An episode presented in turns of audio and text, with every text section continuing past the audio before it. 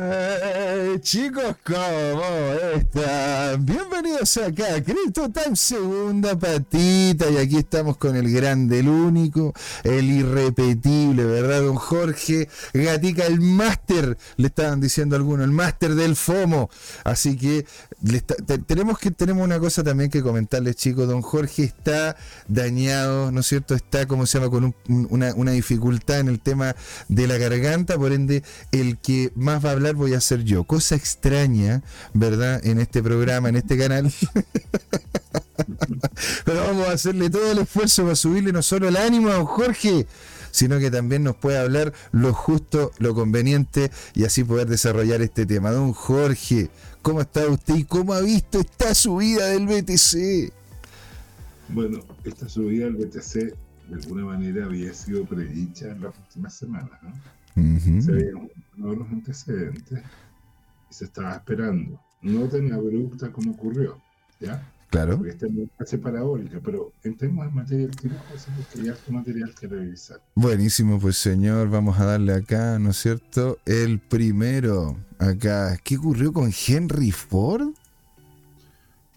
Lo primero que hay que decir es que Bitcoin fue predicho por Henry Ford hace más de 120 años, ¿ok? Claro. De alguna, de alguna manera, hace más de 100 años en realidad. Y eh, él habla de una moneda basada en energía. Energía, de alguna manera, eh, indica un, un, costo asociado, un gran costo. Mm. Porque, ¿cuál es el problema? Hoy día tenemos un sistema financiero donde imprimir, imprimir papelitos de colores es prácticamente gratis. Claro. Y, y, y después cuando venga la CBDC, no, ni siquiera se va a tener que imprimir un papel. Seguro. De hecho ya se está funcionando así, ¿no? Porque hoy día el dinero que se emite prácticamente es, un dato en una base de datos, simplemente que hace el Banco Central y lo asigna a un centro banco comercial. Y a su vez, eh, los bancos comerciales son los que crean el dinero, porque Supongo que algunos de tus familiares te regalan 10 millones de pesos y tú dices, bueno, lo voy a dar de ti para comprarme una casa o un departamento. Ah. Vas al banco, te muestras que eres sujeto de crédito y te dicen, perfecto, ¿por qué tiene esos 90 millones de pesos para que se compre el inmueble que usted quiera? En ese momento que te dan el crédito hipotecario, se creó ese dinero. Fíjate, no existía. Claro. Entonces, sigamos, por favor. Sí, claro, pues señor. Démosle acá. Este, este, esto está muy duro, ¿eh? Esto está muy duro. El tema de los intereses compuestos y el problema con la deuda con Estados Unidos. El, problema de fondo es que todo el mundo está así. Ya, de los 200, más de 220 países o territorios independientes que hay en el planeta Tierra, yo diría que más del 90% está endeudado, ah, endeudadísimo. Y bueno, Estados Unidos como la locomotora que tira el tren, de alguna manera eh, es un modelo de endeudamiento y el problema es que eh, la deuda en algún momento pasa a ser insostenible. Mm. Y hay que limpiar esto. Y por eso se habla en algunas teorías conspiranoicas del gran reset, impulsado por, por ejemplo, el Foro Económico Mundial. Y lo que está pasando es que estamos llegando a niveles que esta deuda en Estados Unidos se hace impagable. Porque miren tú, Estados Unidos es el mayor ejército por lejos del mundo, el gasto en defensa es enorme, y ahora eh, el gasto de los pagos de intereses de la deuda estadounidense supera el gasto de defensa. Es que es locura, o sea, ¿cómo, cómo, cómo es que es posible? Y eso, y eso que estamos hablando que Estados Unidos tiene un gasto en, defensa que es una locura, pues, don Jorge. Imagínense, tenemos cuántas bases americanas hay alrededor del mundo, cuánto. 850. O sea. Y, seguramente yo apostaría a que van a instalar otra ahora en Guyana. ¿Te queda claro? Estoy, sí, sí. Al menos una. Al menos una. Bueno, sigamos. Sigamos. Este señor, Liquidity Drives the Markets. Sí, la, liquidez dirige los mercados. Estúdielo. Estudia. Corte, lo preciso, ¿ya? Y, bueno, esa es la esencia de, de lo que está pasando, que está todo relacionado. El mercado de deuda es tan gigante y los intereses son tan altos que, que son impagables. Entonces los bancos centrales, partiendo por la Reserva Federal, tienen que hacer algo. Lo que van a hacer es que van a aumentar la liquidez para bajar los intereses. Mm. Y en realidad no pueden hacer mucho más. Señor, este gráfico. Entonces, esta, esta persona un tremendo analista, Lina Adlet, y, y el tema es que muestra aquí dos gráficos. Uno, que es el, el naranja, que es el, el precio del, del Bitcoin. Sí. En, en azul, ¿ya? Y lo que está en naranjo es, es el M2, que es como decir la, mata, la masa monetaria líquida. Y que tú sabes que es el dinero que anda circulando Claro. o que está en caja de los bancos o los depósitos a plazo, las cuentas de ahorro y los saldos en cuenta corriente. O sea, el dinero de fácil liquidez. Mm. ¿Y qué es lo que muestra? Lo que muestra es que en los últimos años, por el COVID, hubo un aumento gigante de liquidez y después hubo una retracción de esa liquidez de manera importante, muy acelerada, porque al haber un tremendo aumento de dinero provocó una inflación gigantesca en todo el mundo. Estaba bajando, fíjate que hemos logrado ya Don Jorge parece que está encima como del micrófono, que le escucho como medio, ah, como, como, con muffle. Pero lo escuchamos, lo escuchamos, estamos acá. Bueno, te decía que de alguna manera eh, se produjo un aumento de la masa de dinero, eso provocó esta exuberancia en los mercados. Ujú. Después ya se quitó la liquidez, lo hemos conversado muchas veces. Totalmente, pero es que también em- empezaban a subir las tasas de interés, don Jorge, como locos, pues y aparte también con el nivel de inflación, la gente también dijo, a ver, para eso entonces prefiero tener la plata metida en el ahorro antes de que hacer una compra. Entonces muchas personas que en vez de comprar una casa dicen, bueno, mejor entonces ahorro esta plata o la, o la cambio a dólares, por algo también el dólar se ha subido, porque así también me aseguro de que no, me, no, no se me vaya la plata, se me vaya la plata a la B, ¿verdad? Seguro. Y esto, Sigamos. y esto es escalofriante, señor. ¿Por qué estamos viendo algo que nos debería dar escalofrío? Ya, porque eh, esto es lo que muestra la evolución de un nuevo actor. Tú sabes que la blockchain se, se, se registra todo Sí, sí. y que uno, una billetera, o sea, un inversionista que está comprando todas las semanas una cantidad gigantesca de BTC. Ya compró 5.000 BTC a un costo estimado de sobre 210 millones de dólares. ¿Ya? Y sabes que lo divertido es que compra de 250 BTC a 250. Para Ah, bueno. Es que me imagino. Claro, me imagino que va a comprar pan a la esquina, le sobran un. Le sobran. Esto es lo que se llama, eh, esto es lo que se llama una ballena.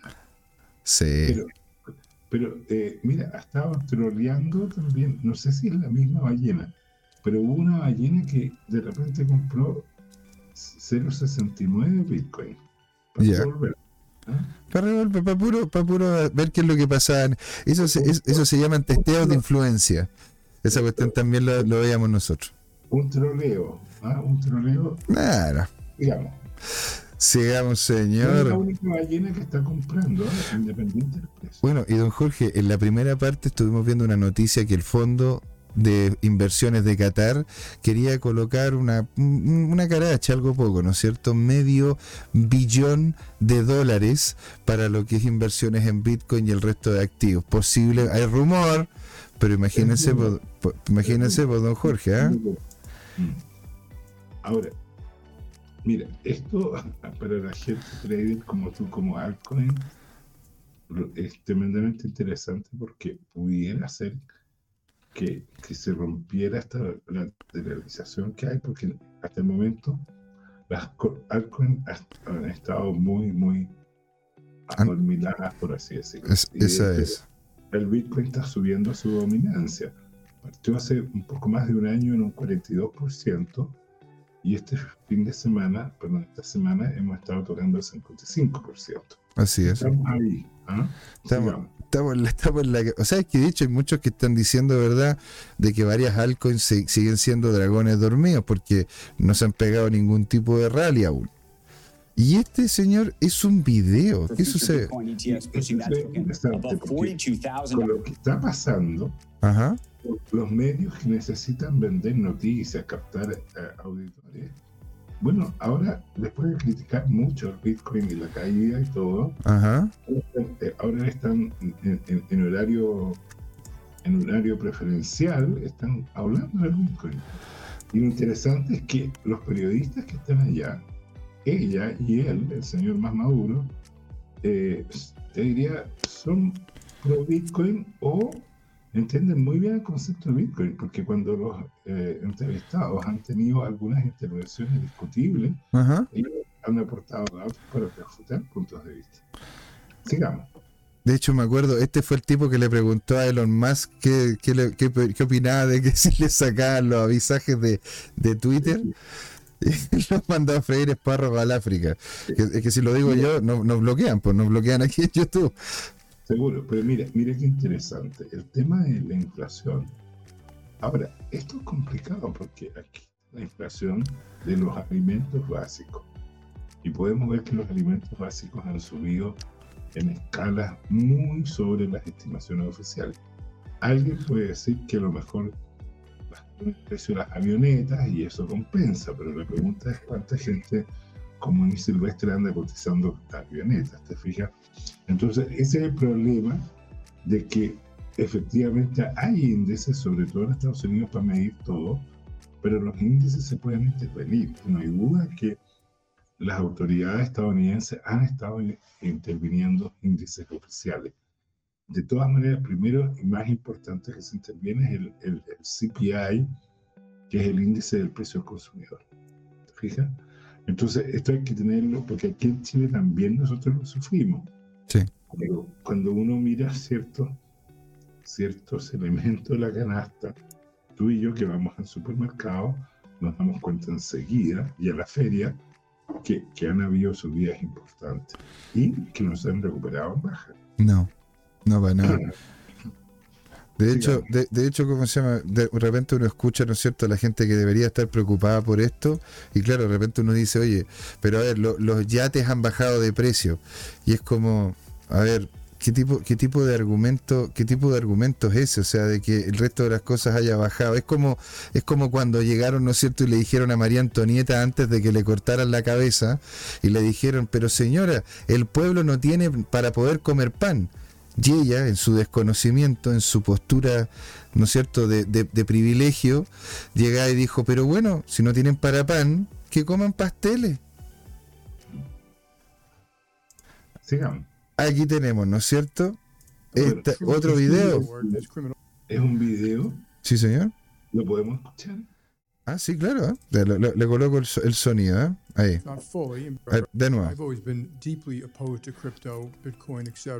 You pointed out the only true use case for it is criminals, drug traffickers, anti-money laundering, tax avoidance, and that is a use case. Está diciendo de que ella, ella, ella. Ah, ¿Lo le iba a decir usted? Mira, este es un personaje que dirige al JP Morgan, uno de los bancos de inversión más importantes del mundo y también de los más corruptos. Mm. Este banco ha pagado más de 39 mil millones de dólares en multas, ¿ya? Por esquemas para lavar dinero, para manipular mercados, para todo eso. Y ahora, frente al Senado Estados Unidos, dice que si él fuera el gobierno, vetaría a la industria de cripto, ¿ya? Y Bitcoin. Eh, eh, yo lo considero realmente el, el jefe de una asociación mafiosa. Yo, yo. ah, en, en España se le hace así a la gente que así, ¿eh? Le dicen, oye. ¿Tení, tení o no tenéis eh, la, la cara, la cara, ¿cómo se llama? De concreto. Porque, porque hay que decirlo, o sea, esta misma gente en un principio decía, no, es que no queremos nada con las cripto, no sé si se acuerda, lo, lo estuvimos viendo acá en el programa, que no querían nada. Después que iban a sacar una cripto, Sí, y después ahora diciendo de que incluso habiendo ellos participado en financiamiento de algunos mineros importantes de cripto, Sí. y queriendo ellos, ¿no es cierto?, apoyar hasta de una manera ese, ese tipo de cosas, ahora están diciendo todo lo contrario. ¿Qué, qué les creo, Jorge? No, pero mira qué interesante. En mi opinión, Bitcoin, y no las cripto, porque las cripto, en mi opinión, aportan, aportan muy poco valor, y, y son proyectos fallidos o, o derechamente muchos de ellos fraudulentos.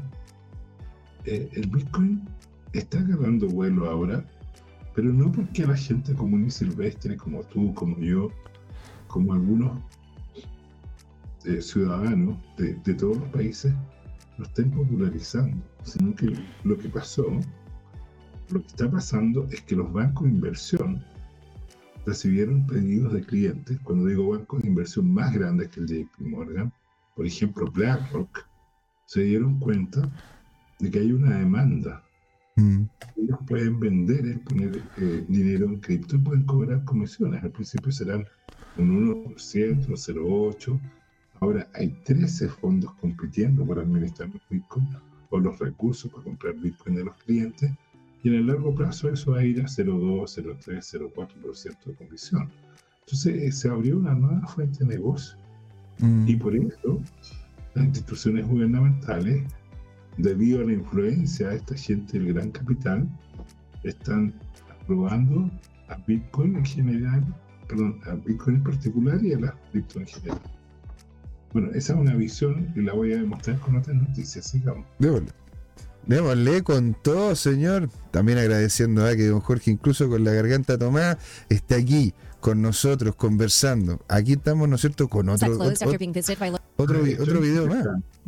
Esta es la Laura Chin. La Laura Chin, personaje, colega nuestro, por así decirlo, especializada en cripto, periodista.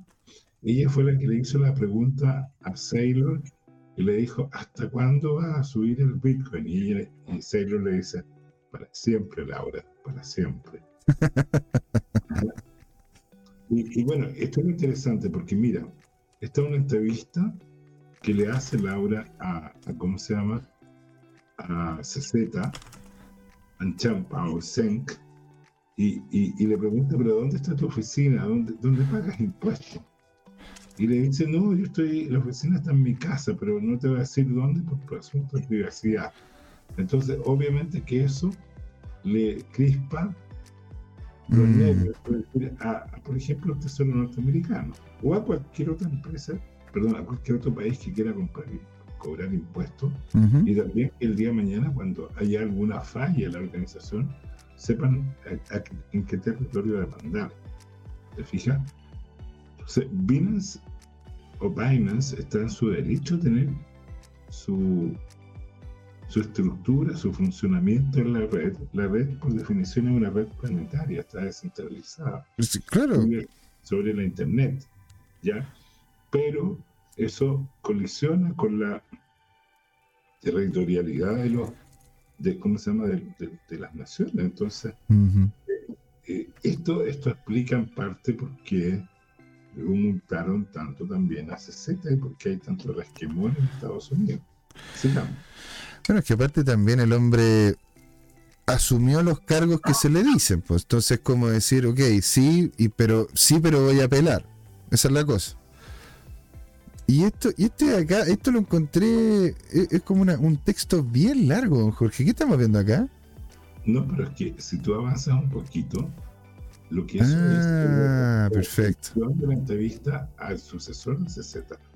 Una de las consecuencias de ¿Ya? CZ es que tuvo que dejar su cargo Claro. y asumió un nuevo gerente general que se llama Richard Tank. Richard Tank también se niega a revelar la ubicación de la sede global. Entonces, esto te podría decir, entre comillas, es al menos sospechoso. ¿Ya? O sea, porque, por- pero porque no, no quieren decir en dónde están todos los documentos guardados que tiene Vinas. Eso es- por, por eso quieren, no quieren saber la, la ubicación de las No. sedes globales, porque ahí tienen la información. José, la oficina, la materialidad de la oficina no tiene ninguna importancia. Es un asunto simbólico, pero también eh, práctico de, de dónde está ubicada por la territorialidad y qué sistema judicial la, la rige. Mm, Los documentos es lo mismo. Hoy día la inmensa mayoría de los documentos son digitales. Si yo miro tu casa, son muy pocos los archivadores con papeles que tienes. Generalmente lo que tienes son recibos del Estado. Pero la cuenta de la luz, del agua y del gas, tú la botas cuando llega en papel y te quedas simplemente con el saldo del sitio web. ¿Ok? O con un email donde te mandaron un PDF con ese saldo. Entonces, el, el, tema no es saber cuál es la oficina de Binance para ir ahí, como fueron, eh, qué sé yo, los detectives hace poco al Ministerio de Vivienda y Urbanismo a buscar, a periciar el tema. Claro. Que, eh, ya no existe el tema de los papeles ni de los computadores, porque todos los servidores hoy día están en data centers distribuidos en el mundo.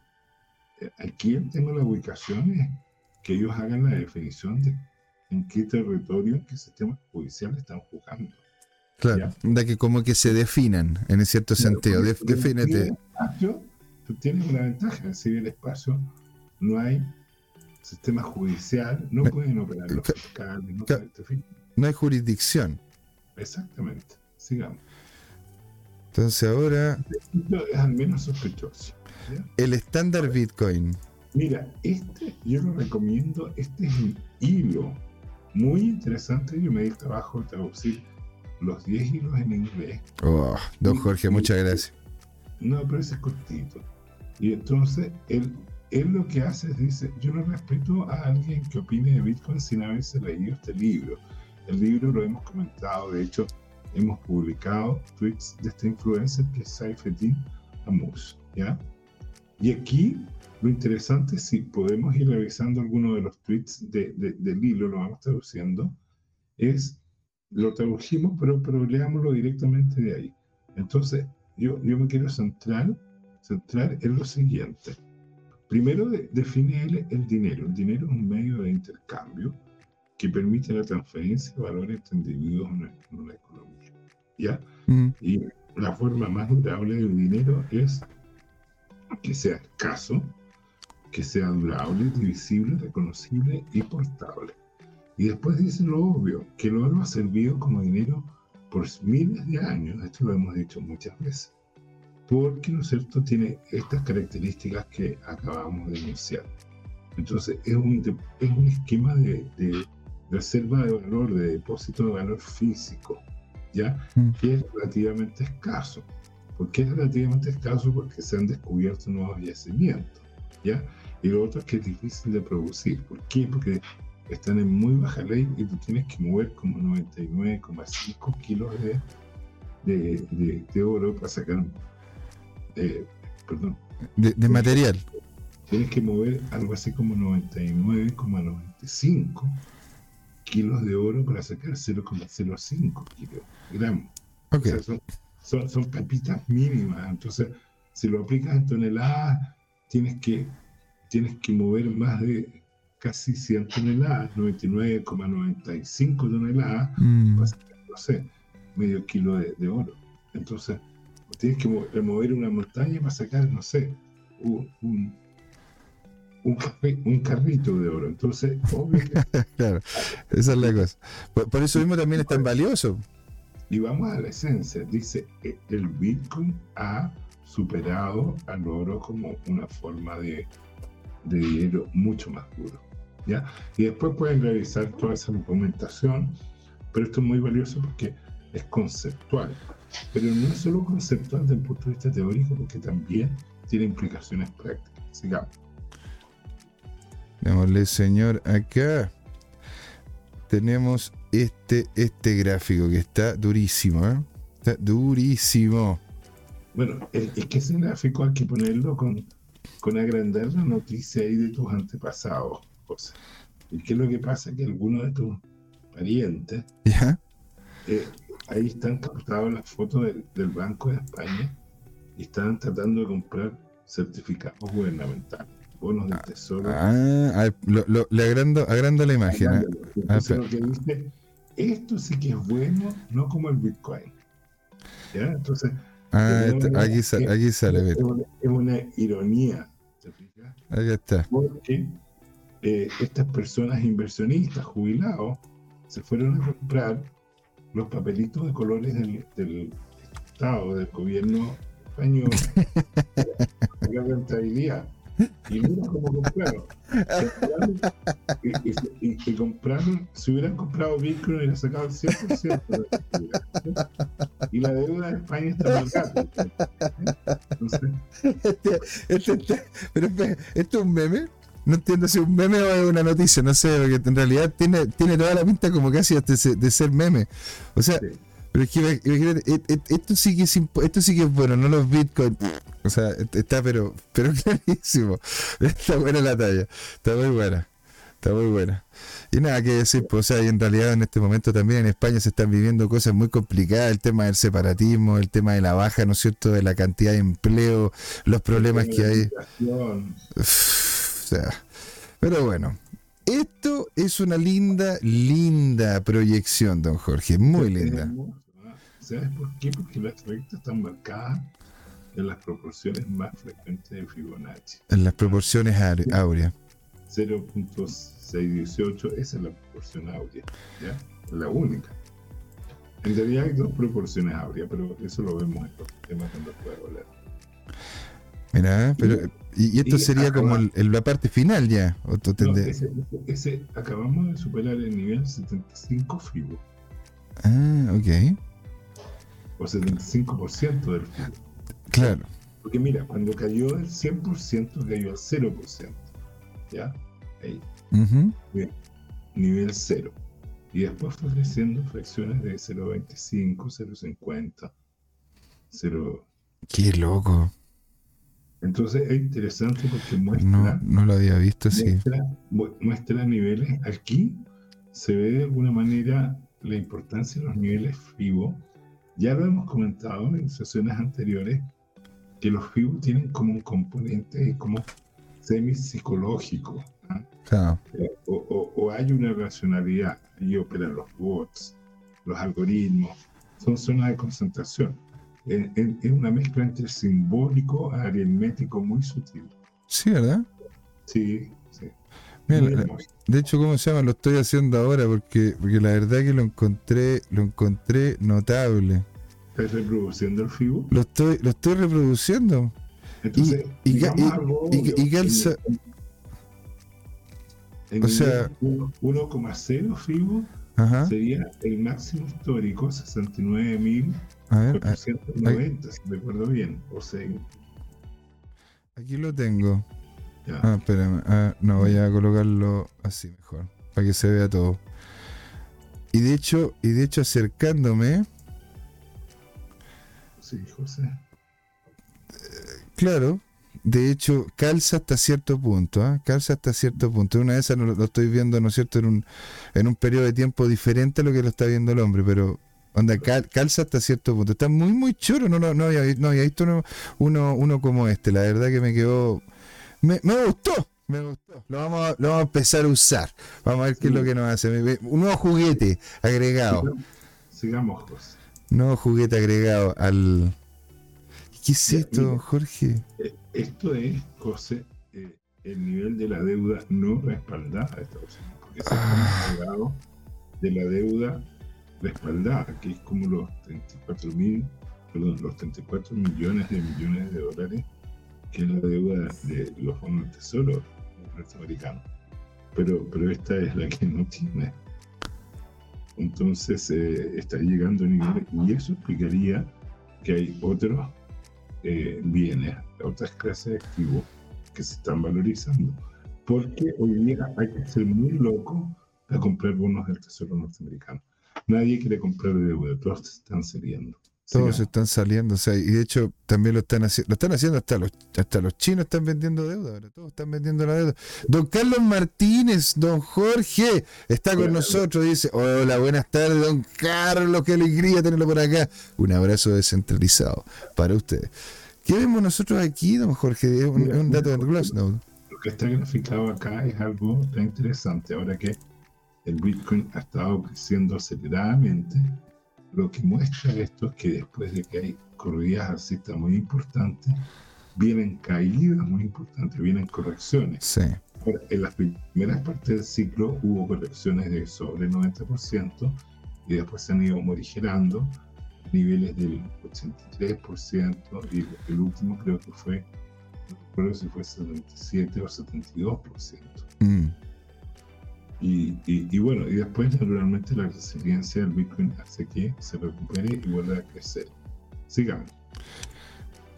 Esto, señor, aquí la... Interesante. Mira, este ya lo hemos comentado muchas veces, el famoso Will Clemente III. Sí. Este es un jovencito que le gusta este, este tipo de temas. ¿Cuál, ¿Cuál es? Que por un lado está en negro el gráfico del precio del Bitcoin, Ajá. y en rojo está el famoso indicador MBRB, ya que, y además el set probablemente esté, está estandarizado.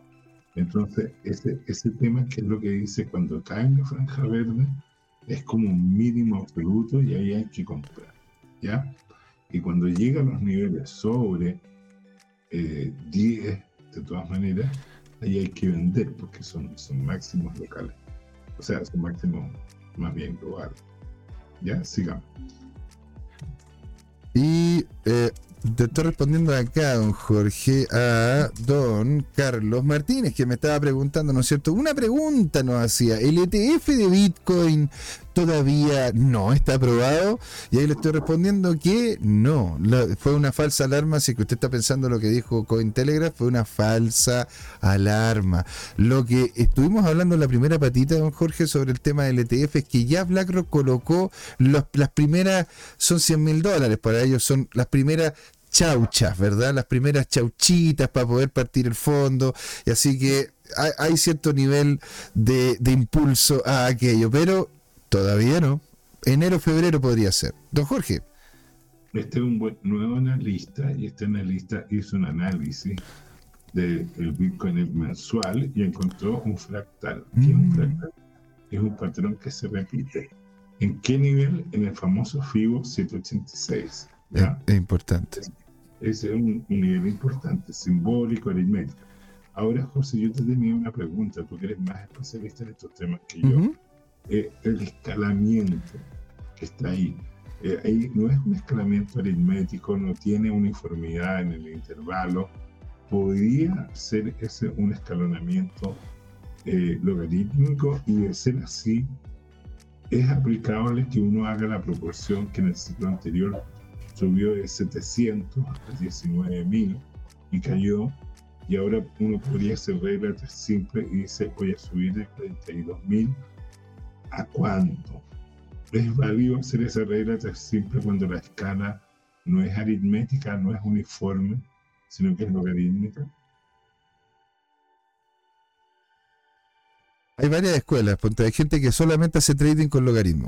Solamente hace trading con logaritmo y otras que hacen con Heikinachi, porque son en definitiva estructuras de- estructuras y formas de ver la misma serie de datos. ¿Verdad? Porque es la misma serie de datos que, que está pasada por una por una fórmula que Te o- entiendo, te entiendo. Ahora, apelando a- a- a- a- a- al enfoque burdo, ¿sí?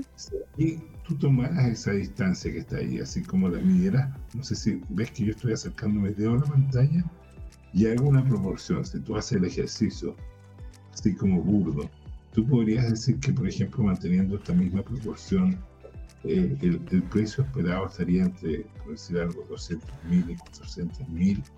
O sea, iría a caer ese repunte un poco más arriba de los 380 mil dólares que están ahí haciendo un- un- una aproximación muy burda, una estimación muy burda. ¿Te fijas? Sí, lo que está mostrando con la, la flecha, mira, hay parte, pero tómalo del nivel 0786, de, de la línea que está marcada ahí. Y entonces toma el rally ese. Ese rally, ¿cuánto sube? Sube como 6 escalones. Sube 6 escalones. O sea, aquí estaría viendo la proyección de esta subida, si es que, si, porque claro, es que, es que, es que, es que, ojo, es que es, lo- es logarítmico esto, pues, entonces, eh, entonces esta subida de acá. ¿verdad? Es menos monto que esta subida eh, en, en varias órdenes de magnitud. ¿Ah? Se ve bien. Se ve bien, pero, pero por eso digo, o sea, de aquí, Ya, de- esperable. porque aquí O sea, es, es FOMO, es, es, es- obvio. Eh, este, este, es un opio muy bueno. ahora, ojo, porque aquí, ¿no es cierto? Si tuviésemos una, una regla, podríamos decir, qué sé yo, de saltó de 700 a 1200, e incluso hasta más arriba. A, 12.000. Ah, perdón, a 12.000, claro, una cosa así. A 12.000, saltó de 19.000, porque acuérdate el precio. Claro, entonces ¿Cuánto, ¿Cuánto tenemos ahí en monto, en cantidad y en porcentaje? Desde 700 a 19.500 tienes eh, de 7 a de 700 a 7.000 tienes 1000%.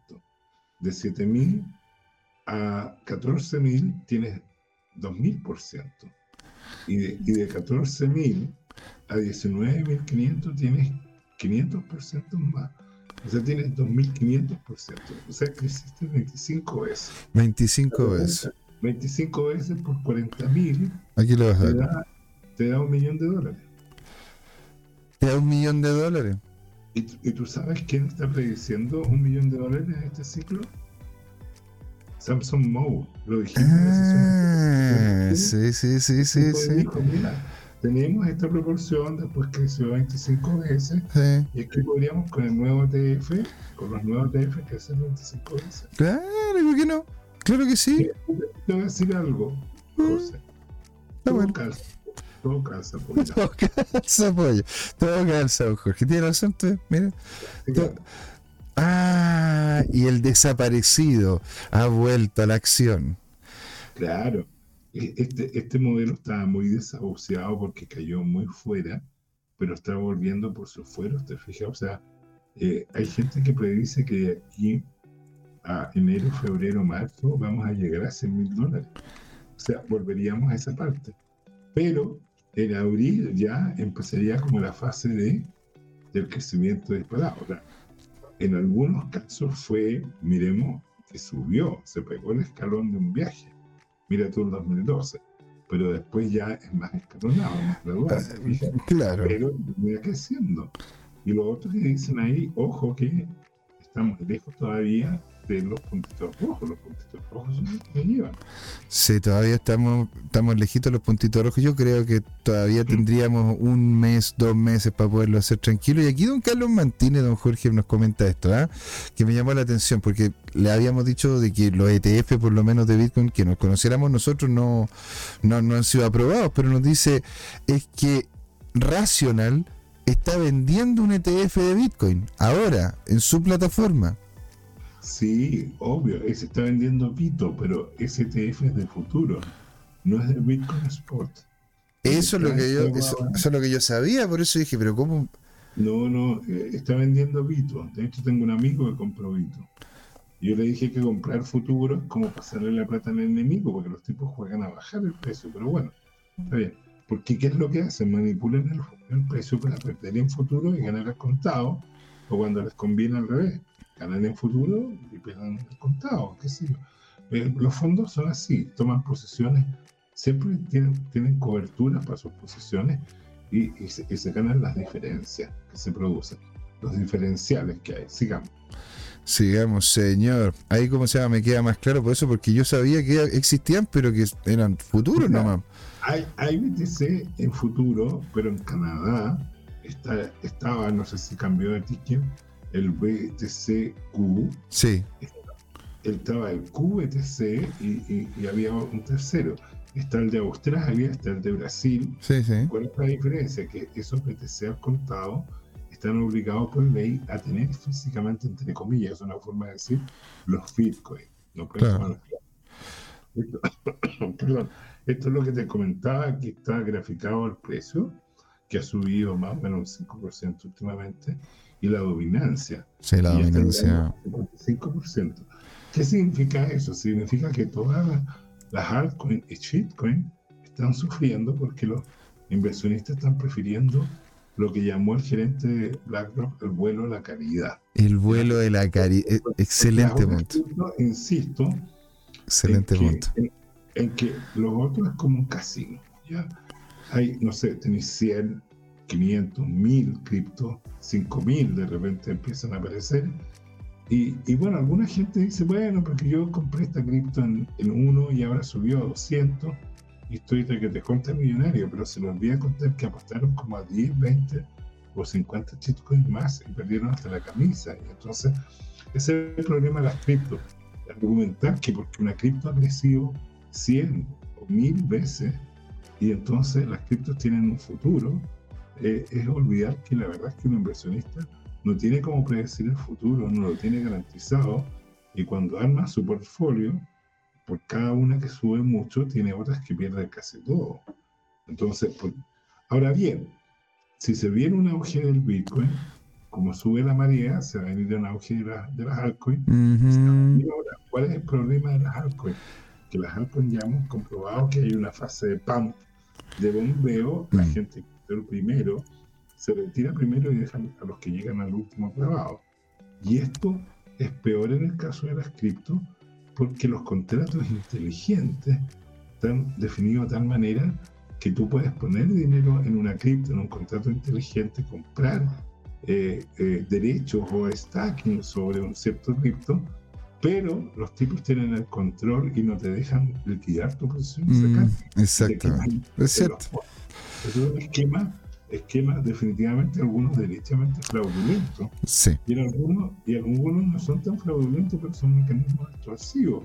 Y en la práctica lo que hace es que tú eres el pollo que apuesta liquidez para que otro tipo que te ganó el quien vive eh, se, se retire los fondos y te deje clavado. Y en parte eso se lo merecen los inversionistas ingenuos o pillines que apuestan Pilline. como uno que conozco yo, multiamoroso. Y, y bueno, eh, el tema es que eh, juegan a, a ganarle quien vive a otro. Y, y muchas veces esos proyectos no tienen un valor importante y por eso en el largo plazo terminan. Eh, Por eso le decimos acá que nada de esto es, info- in- in- eh, ¿cómo se llama? Asesoría financiera, es una opinión informada. Usted tiene que revisar los proyectos que los cuales usted quiere invertir. por, por eso Litecoin está en, eh, eh, eh, en una posición tan privilegiada. José, no, no vamos a, a revisar ni la mitad de lo que tenemos. Nos quedan cinco minutos. ade- Adelantemos a los memes, ¿te parece? Pero encantado, pues señor. De hecho, eso le quería decir porque usted está, como se llama, con la garganta medio malita. Tampoco quiero, ¿no es cierto?, que se que, es- que, que esté que esté aquí, dele que. Es Chuta, muy, Por esto Dios. es muy Me- me lúdico. ¿Ya? Esto es muy lúdico. Es un esquema. eh, eh, Este está muy repetido, un esquema clásico de la película Matrix, ¿no es cierto? Sí, Y sí. que aprovechan esto para graficar lo que pasa con Bitcoin. ¿Ya? Entonces, Bitcoin naturalmente tuvo su. En 15.500 tuvo su, su caída importante, Claro. pero se recuperó. O sea, aquí se está viendo cuánto se recuperó. Y se levanta Neo de las profundidades ahí para poder salir adelante y llegar. a- y, le- y simplemente les dice no, no, no importa. Bueno, pa- pasó lo de, lo pasó lo de CZ, no Mira, importa. los me- me- las shitcoins. Lo de CZ no me importa, lo de FTX no me importa, todo no importa. Increíble, ¿eh? Este meme también está muy bueno, ojo. Está bueno, ya, entonces, claro, este lo llamamos la suerte. Bueno, ¿tú, tú tenías algo de holder en, en Bitcoin? Sí, yo tengo. Ah, que tenés suerte. Y uno, bueno, soy suertudo. Sí, lo que callamos los, lo que callamos los traders, lo que callamos los holders, ¿no es cierto? Ahí como, ah, pero qué bueno, qué bueno que te ha ido bien con el activo y así tú fumándote el No tenía idea lo que se vive acá a este lado. Entonces, aquí, ah, pero qué nice. Este, el, ah, pero, pero, lo voy, a- lo, lo voy a. ¿Ya? Acá, acá, Eh, acá. Esto, esto por qué es el tema? Porque mira, eh, esto es un tweet de Bukele, que de hecho tú sabes que nosotros lo, lo transmitimos y además le pusimos un comentario. ¿Qué es lo que pasó? Eh, Bukele, después de que decide que el Bitcoin sea el dinero en El Salvador, compra Bitcoin y él está comprando un Bitcoin diario, ¿ok? Y entonces la- cuando eh, cae el mercado cripto, las noticias de todo el mundo es que El Salvador estaba perdiendo millones en Bitcoin. Y él sigue estaqueando, pues estaqueando es colocando los Bitcoin ahí simbólicamente en una pilita. Todos los Bitcoin, eh, todos los medios criticaban, decían Bukele tiene un experimento fallido. Fíjate que uno de los tipos más capos de deuda colocó un tweet que nos lo alcanzamos a mostrar, que es Steve Hanke. Steve Hanke, un economista que le hizo un gran servicio a la humanidad. Steve Hanke tiene un medidor de inflación mundial que funciona muy bien, incluso en un escenario de hiperinflación, como mm. los que hubo en Hungría, en Argentina, en Zimbabue, en Venezuela, lo que sea. El tipo tiene una forma de medir esos escenarios. Y también criticó y puso un tweet diciendo que, en su opinión, eh, El Salvador estaba en el ranking número uno de los bonos que iban a, a vencer y iban a quebrar al país. ¿Y qué es lo que pasa? Como muestra ahí, que cuando el Bitcoin empieza a repuntar el precio, y eso sorprende a este periodista, ¿no es cierto? Bueno, eh, empieza a ganar mucho y para evitar colocar que Bukele está ganando Lucas. No comerciales. Nos vamos a comerciales, no, no, ah, vamos a hablar esto después, nos vamos a comerciales. claro que sí, pues, don Jorge. Claro que sí, cómo no. Don Jorge, vamos a ir haciendo esto, ¿no es cierto?, de forma rápida para darle las gracias, ¿no es cierto?, a todos los que estuvieron aquí con nosotros. Y don Carlos Martínez dice, de entré a ver la plataforma y puede tener razón el profe, pero especifica que diga Bitcoin de futuro. Yo creo que solo omiten eso. Exactamente, pues, don Carlos. Usted tiene toda la razón. O sea, la gente no necesariamente coloca toda la información y eh, se engancha, ¿verdad?, de lo que en este momento está sonando por todos lados. Todos están hablando del ETF hasta nosotros, ¿verdad? Y por eso mismo la gente involucrada, los que quieran comprar, van a decir, tú un ETF de Bitcoin, oye, qué buena, o sea, lo que, lo que está, lo que, lo que está por venir. Y esos son futuros de Bitcoin, lo cual usted también podría transar, comprar y vender en una serie de exchange. De hecho, en Binance usted lo puede hacer y tiene hasta el beneficio de un bot de grid. Sí, usted puede incluso literalmente sin pagar ni uno tener un bot andando y funcionando en la plataforma. Si usted quiere saber cuál es el bot, ¿no es cierto? Lo puede buscar en este canal como bot de Binance. Don Jorge, muchísimas gracias a usted, a don Carlos Martínez, a qué más estuvo con nosotros, Patricia Torres, don Tomicro que estuvo con nosotros, Pablo Normiti, don Felipe, Felipe Alú y todos, todos ustedes, muchísimas, doña Patricia Torres también que estuvo con, con nosotros, todos ustedes, muchísimas gracias, son geniales. Y esto fue el final, señores, del show de la blockchain aquí con el grande, el único, el irrepetible máster del FOMO, Jorge Gatica, señores, acá en CryptoTime. ¿Por qué, señor? Que fue hora de hablar de criptos y de Bitcoin, no es lo mismo. Así es, ah, nos vemos el, el viernes. Chau, chau. no me acuerdo.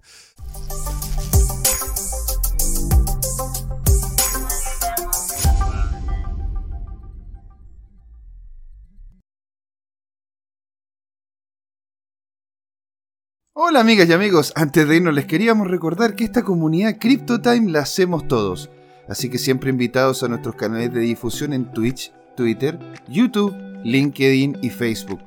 Búsquennos como CryptoTime, con I latina, así, latinos como nosotros. Los esperamos para intercambiar información, hacer nuevos amigos y conexiones en este hermoso mundo del blockchain y las tecnologías descentralizadas. Los invitamos a suscribirse para recibir información sobre nuevos episodios y les mandamos un gran saludo de acá, Jorge Gatica y José Miguel. Nos vemos.